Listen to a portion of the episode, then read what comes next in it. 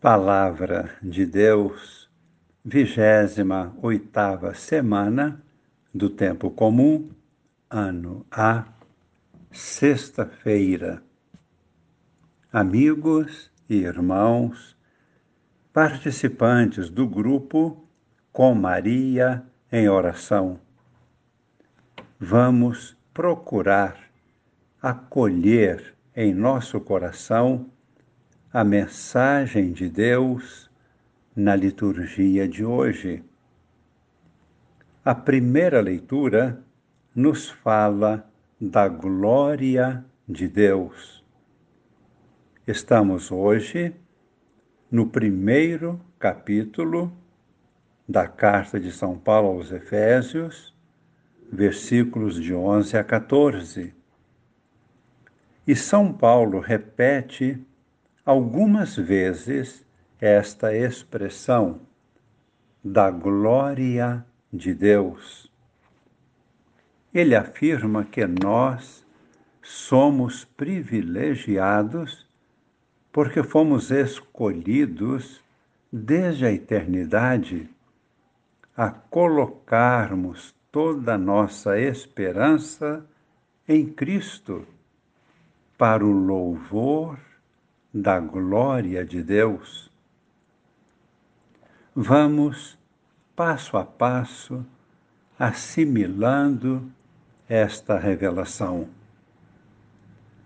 Primeiramente, nos perguntamos: o que significa esta glória de Deus? Com certeza, é bem diferente do que nós poderíamos imaginar. E muito melhor para nós.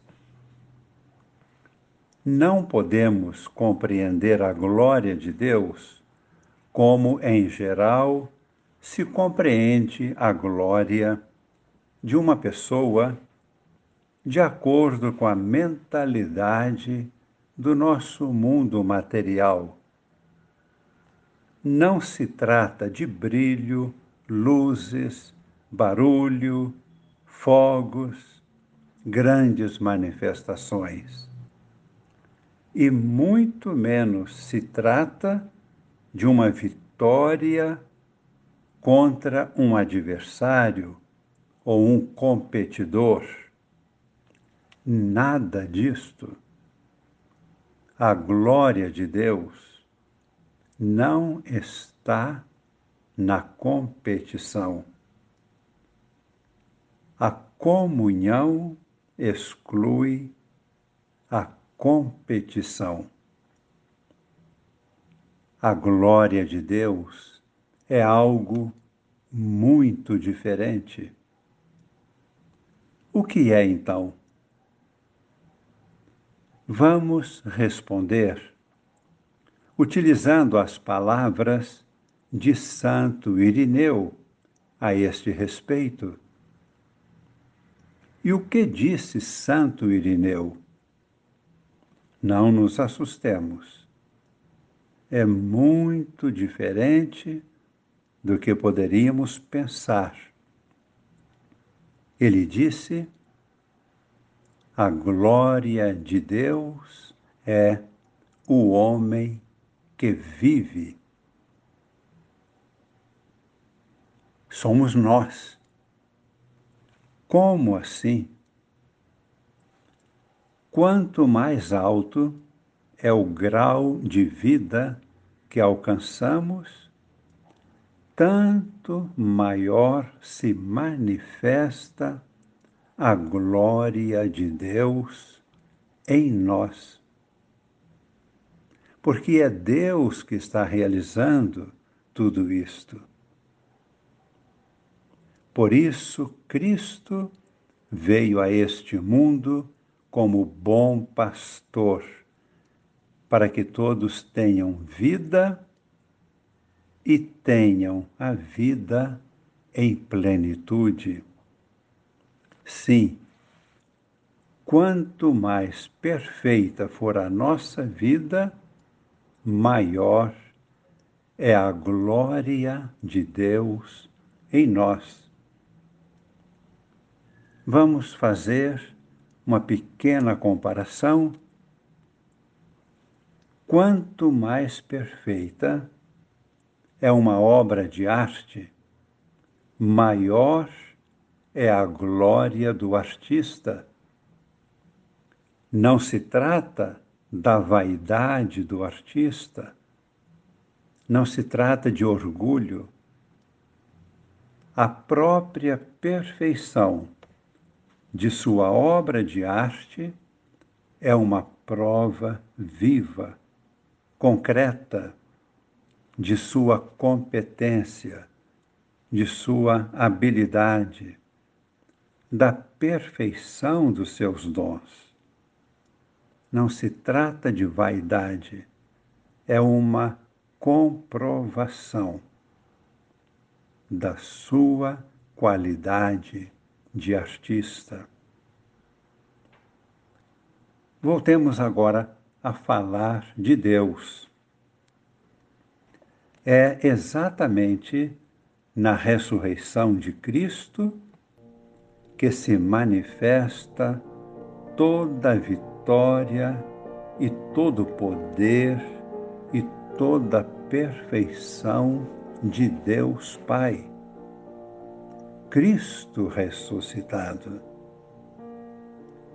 Para isto, Jesus veio até nós, para que todos nós possamos aderir a Cristo pela fé, expressar esta fé através de boas obras, especialmente a caridade sincera e pura, e assim se manifesta em nós a glória de Deus. Por isso, o Pai do céu e seu Filho Jesus ressuscitado nos transmitem o Espírito Santo. E o Espírito Santo realiza em nós a maravilha da obra-prima de Deus. E nos possibilita sermos, de fato e plenamente, a imagem e semelhança de Deus. Esta imagem e semelhança de Deus é a sua glória, é a sua manifestação. Agora podemos ler e compreender melhor o versículo 11 deste primeiro capítulo da carta aos Efésios, quando São Paulo escreve Desde a eternidade, nós fomos escolhidos e predestinados para colocar em Cristo toda a nossa esperança e assim nos tornarmos o louvor da glória de Deus. E agora vamos recordar mais uma vez a frase de Santo Irineu: A glória de Deus é o homem que vive.